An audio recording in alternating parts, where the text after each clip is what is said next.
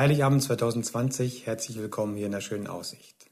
In den vergangenen drei Sonntagen haben wir uns mit drei Meilensteinen in der Geschichte der Menschheit auseinandergesetzt.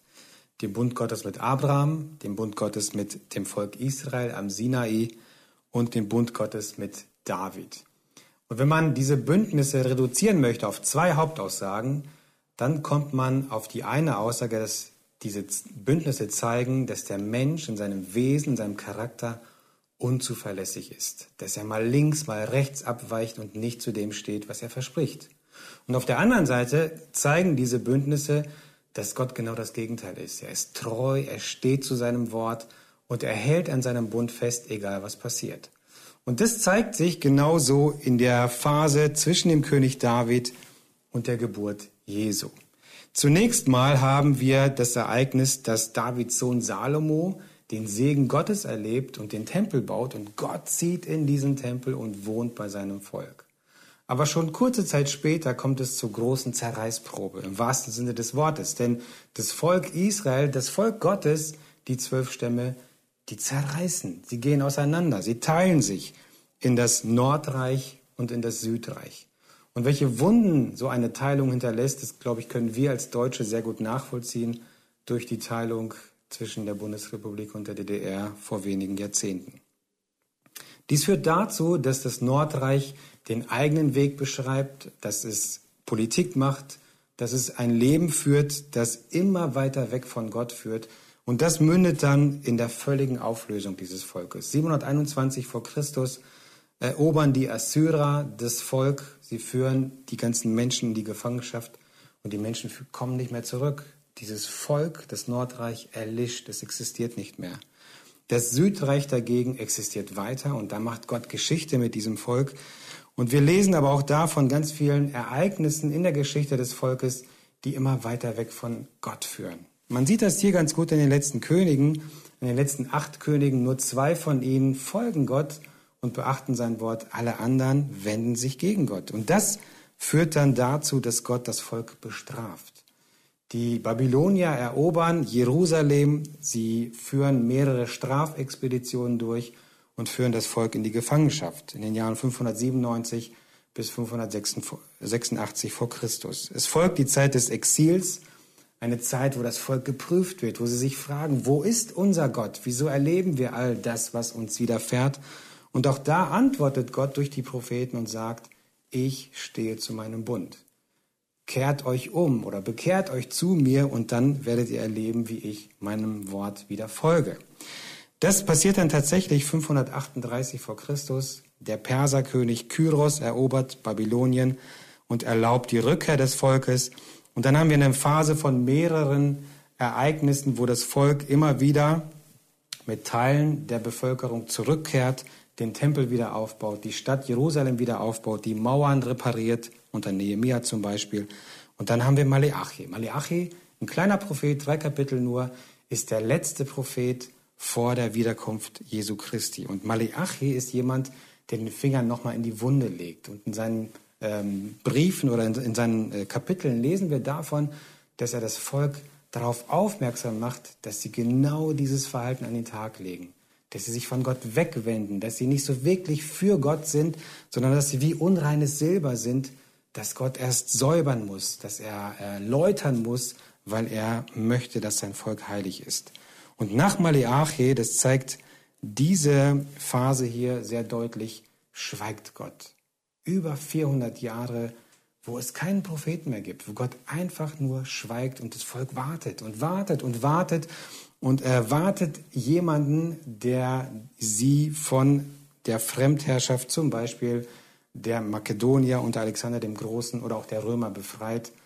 Und sie klammern sich an die Worte Maleachis. Wir lesen das im dritten Kapitel, wo äh, Maleachi sagt, siehe, ich sende meinen Boten, der vor mir her den Weg bereiten soll.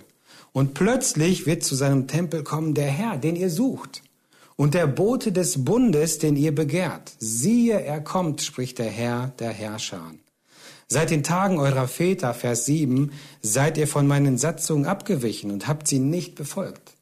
Kehrt um zu mir, so will ich mich zu euch kehren, spricht der Herr der Herrscher.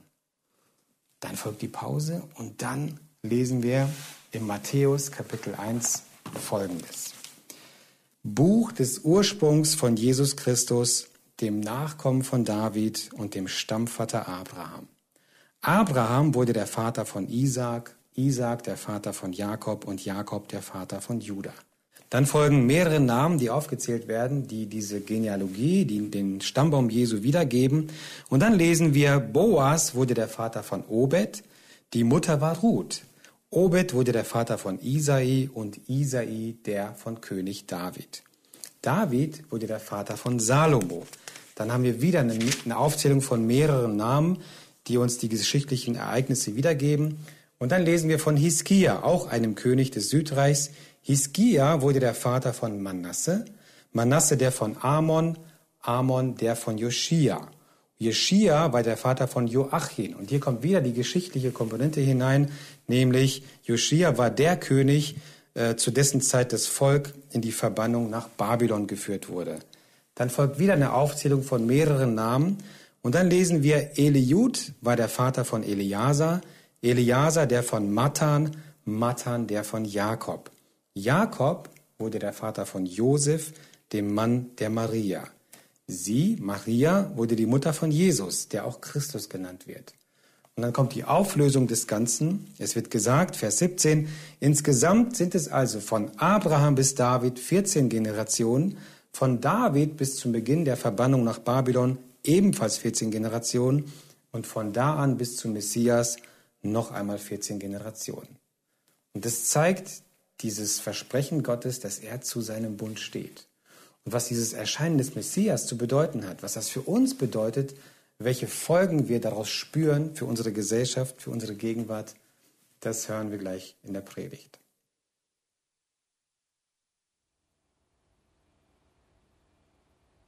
Weihnachten 2020. Wahrscheinlich das sonderbarste Weihnachtsfest das wir je erlebt haben. Oder? Wir haben uns heute nicht auf dem Weg zur Kirche gemacht. Wir haben uns nicht in schicke Kleider geschmissen, alle eingepackt und schnell zur Kirche gefahren.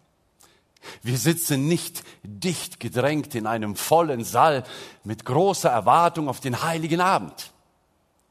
Nein, wir sitzen nicht live im Gottesdienst. Wir sitzen zu Hause. Wir sitzen vor einem Bildschirm. Ist das nicht sonderbar? Ist das nicht irgendwie gefühlt falsch? Haben wir nicht Erinnerungen an andere Weihnachtsfeste? Vielleicht erlebst du sogar dieses Fest jetzt gerade ganz allein oder zu zweit. Die Kinder sind nicht da. Die Enkelkinder sind nicht da. Vielleicht die Geschwister nicht, die du sonst immer bei dir hast. Nicht die Verwandten, nicht die Freunde. Vielleicht bist du auch froh, dass du alleine bist. Vielleicht bist du Risikopatient und hast Angst, krank zu werden. Vielleicht willst du gar nicht zu einer Gemeinschaft gehen, weil du Angst hast, dann irgendwie beteiligt zu sein in diesem ganzen Thema. Ja, wir erleben Weihnachten 2020 ganz anders. Wir haben nicht die Weihnachtsmärkte gesehen oder kaum welche. Wir haben keinen Weihnachtsduft von Zimt, gebrannte Mandeln und Glühwein gerochen.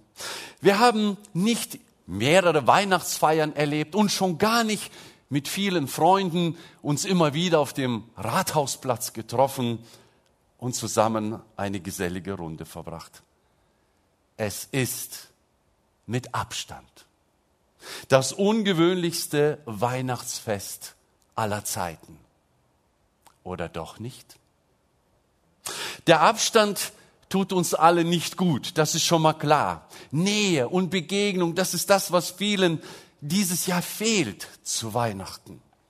Und dieser Abstand drückt ja das aus, was wir Menschen eigentlich schon immer innen drin spüren. Nur jetzt kommt es so richtig zutage. Gäbe es nicht diese Einschränkung, würden wir es auch nicht merken. Aber tief innen drin haben wir alle Sehnsucht nach Nähe und Gemeinschaft. Darf ich es mal anders ausdrücken? Du und ich, wir haben in uns eine Sehnsucht. Unsere Seele hat eine Sehnsucht nach Gemeinschaft. Nach Gemeinschaft in erster Linie mit Gott. Mit Menschen auch. Aber diese Sehnsucht, die wir jetzt erleben, kommt ganz, ganz von tief innen drin und sie schreit nach dem Schöpfer, der uns geschaffen hat, der uns gemacht hat. Und er hat uns eben zur Gemeinschaft geschaffen. Du und ich, wir sind ein Gemeinschaftswesen. Und dieser Abstand, der tut uns weh. Und er begann schon viel früher. Und wir sind ja mit euch so ein bisschen in die Vergangenheit, in eine, in eine Reise gegangen, auf eine Reise gegangen in die Vergangenheit, wo wir verschiedene Dinge beleuchtet haben.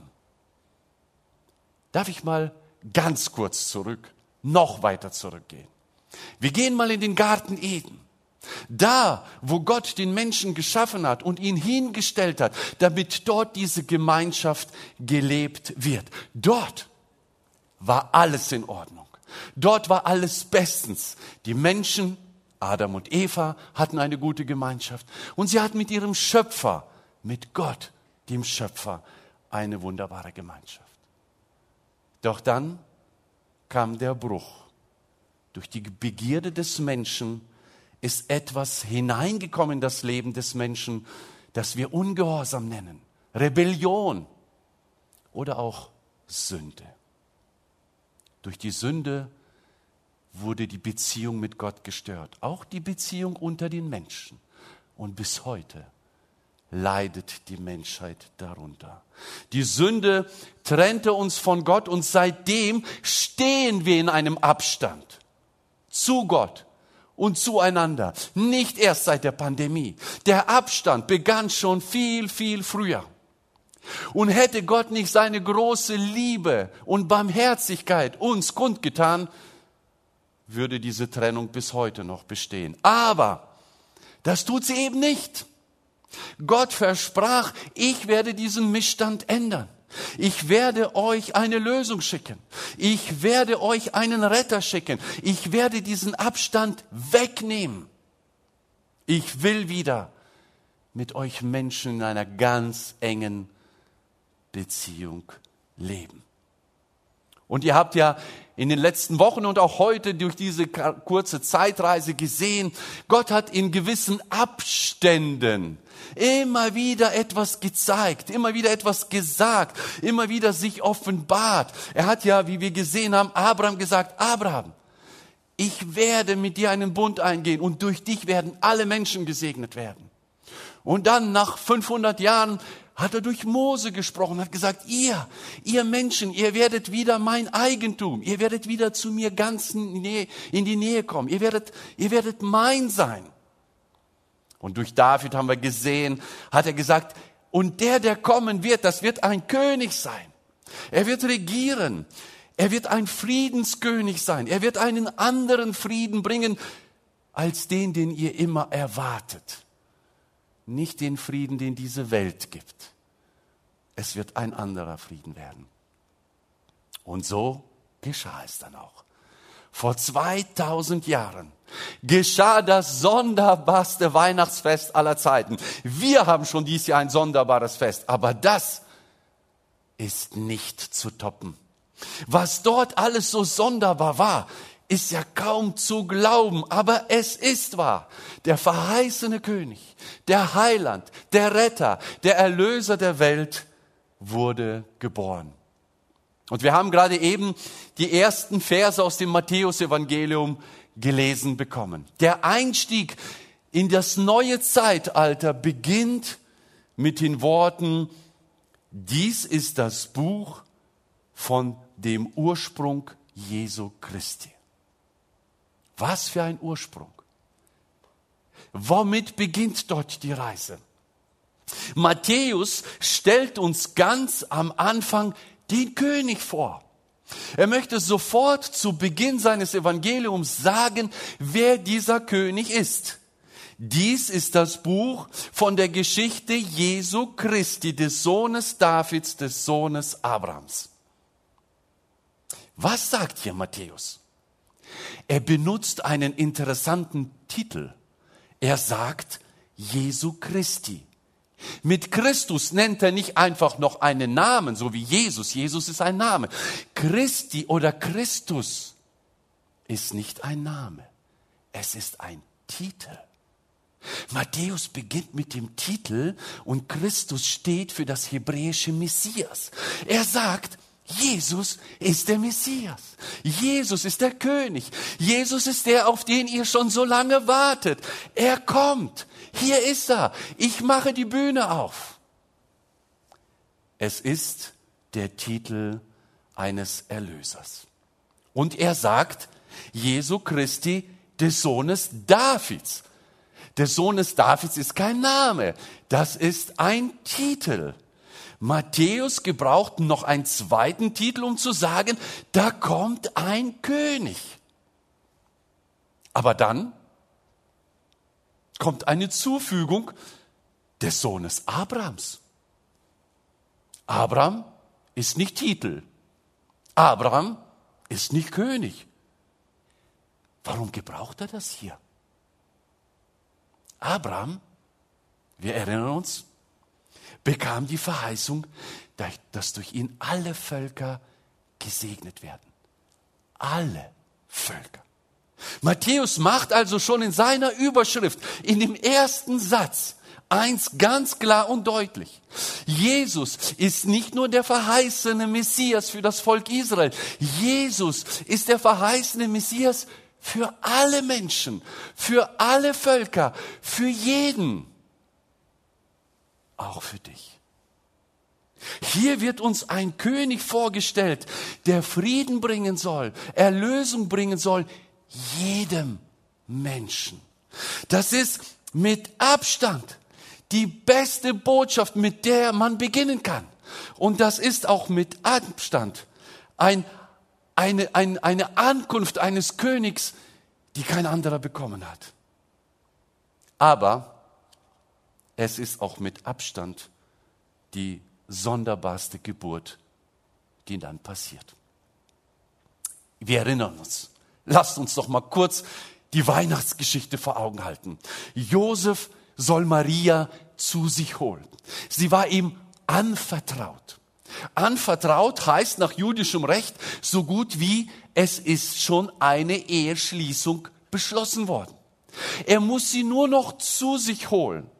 Es ist alles vertraglich geregelt. Die zwei Familien haben das geklärt. Die beiden gehören zusammen. Und jetzt muss er nur noch nach einem Festakt sie zu sich holen. Gott hat die beiden erwählt, Josef, Maria, und sie dürfen das Jesuskind empfangen. Aber Josef wollte nicht.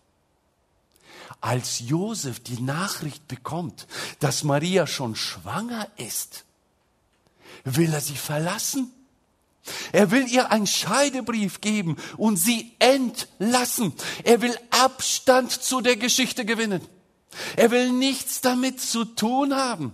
Er wollte nicht in den Verdacht geraten, Ehebruch begangen zu haben. Und er wollte auch nicht, dass Maria in diesen Verdacht gerät. Er würde ja weg sein. Aber Maria? Nach jüdischem Recht hätte man sie steinigen können. Sie hat Ehebruch begangen. Selbst wenn nicht, hätte sie für ihr Leben lang, für den Rest des Lebens eine Überschrift über ihrem Leben gehabt. Die Ehebrecherin, die Sünderin. Fürchte dich nicht, sagt der Engel Josef im Traum. Das ist mein Plan, sagt Gott. Das ist das, was ich vorhabe. Maria ist nicht fremd gegangen. Maria ist vom Heiligen Geist, vom Eingreifen Gottes schwanger geworden. Und das Kind, das sie gebären wird, ist der Sohn Gottes der Messias, der Christus, der König. Es gab noch etwas Sonderbares bei der Geburt Jesu. Es gab eine Volkszählung. Also, es hätte ja nicht schlimmer kommen können. Aber jetzt, wo Maria hochschwanger ist, müssen sie sich auch noch auf den Weg machen. Sie müssen reisen. Sie müssen das Zuhause verlassen. Sie müssen ihren bekannten Wohnort verlassen. Vielleicht sogar die Verwandten verlassen. Vielleicht alleine ziehen. Unter schwierigen Umständen, weiß nicht, 170, 180 Kilometer machen, um zu dem Ort zu kommen, wo sie herkommen, ursprünglich. Sie mussten unterwegs sein und weil sie unterwegs waren, kamen sie in einer fremden Gegend zu spät, um eine gute Herberge zu bekommen. Wir kennen diese Geschichte. Es gab keine Herberge mehr. Es gab nur den Stall in Bethlehem. Wisst ihr, wenn man so sich im Vorfeld vor so einem Festgottesdienst die Weihnachtsgeschichte anliest, dann denkt man, Gab es je ein verrückteres Weihnachtsfest? Gab es je etwas Sonderbares als die Geburt Jesu Christi? Vom Heiligen Geist gezeugt. Von einer Jungfrau schwanger oder als Jungfrau schwanger geworden. In einem Stall geboren. In einer Futterkrippe gebettet. Von Hirten angebetet. Von Sterndeutern beschenkt. Von Engeln besungen und vom König Agrippa verfolgt. Verrückt, oder? So kam aber der verheißene Messias in diese Welt. Nicht in einem Hauptpalast, nicht in einem schönen Bett, nicht in weichen, schönen Kleidern, nein, in einer Krippe in Bethlehem. Und es geht sonderbar weiter, mit Abstand sonderbar.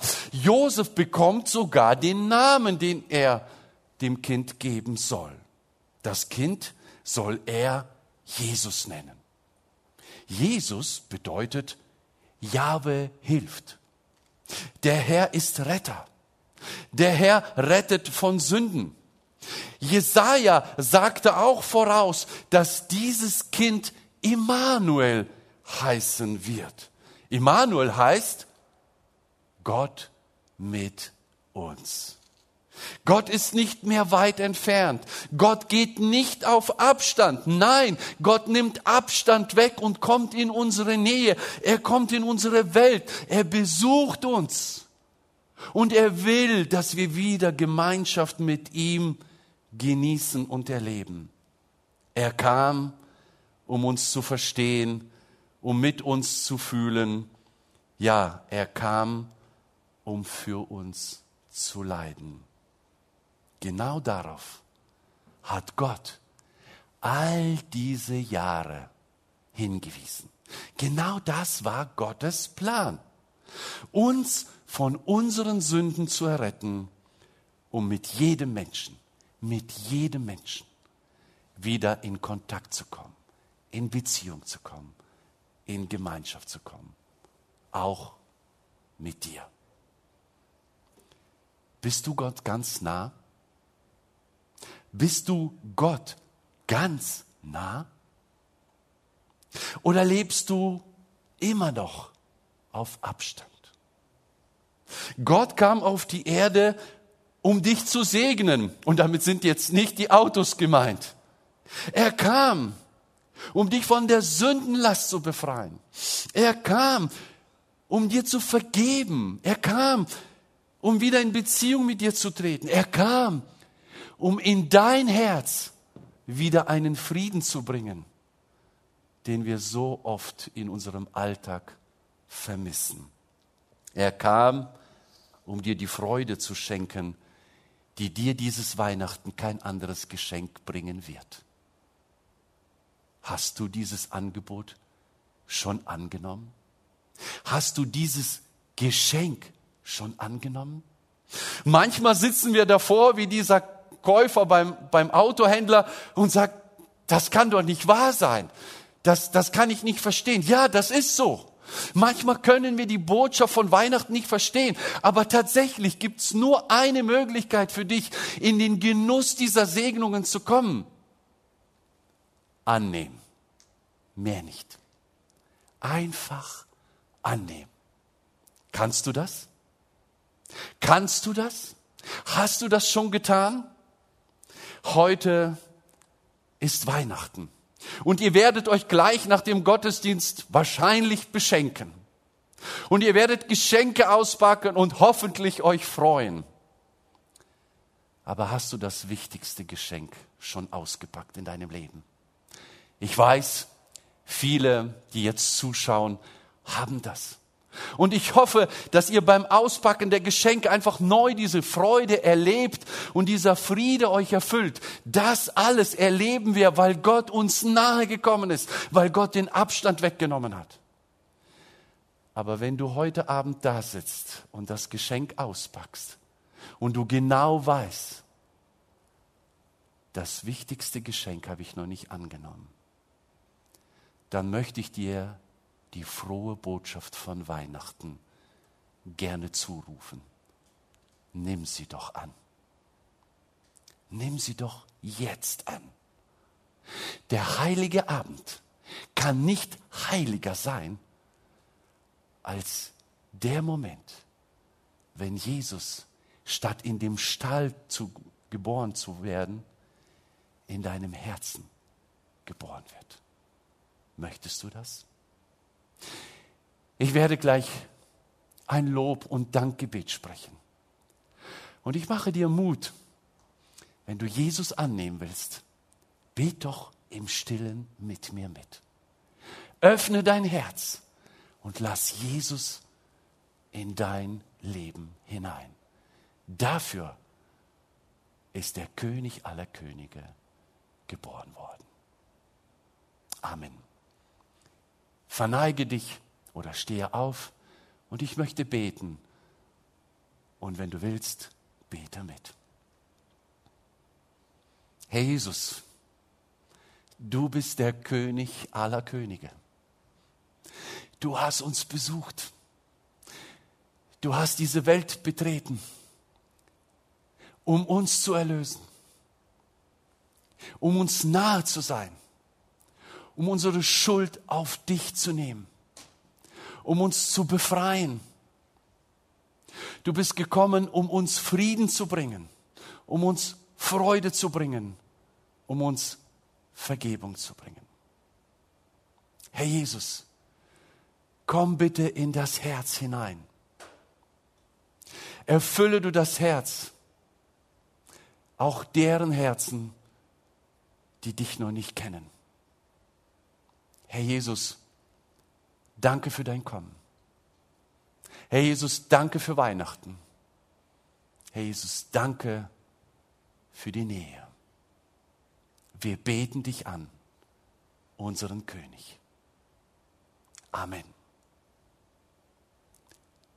Beim ersten Mal kam Jesus als König, aber in Armut und Einfachheit.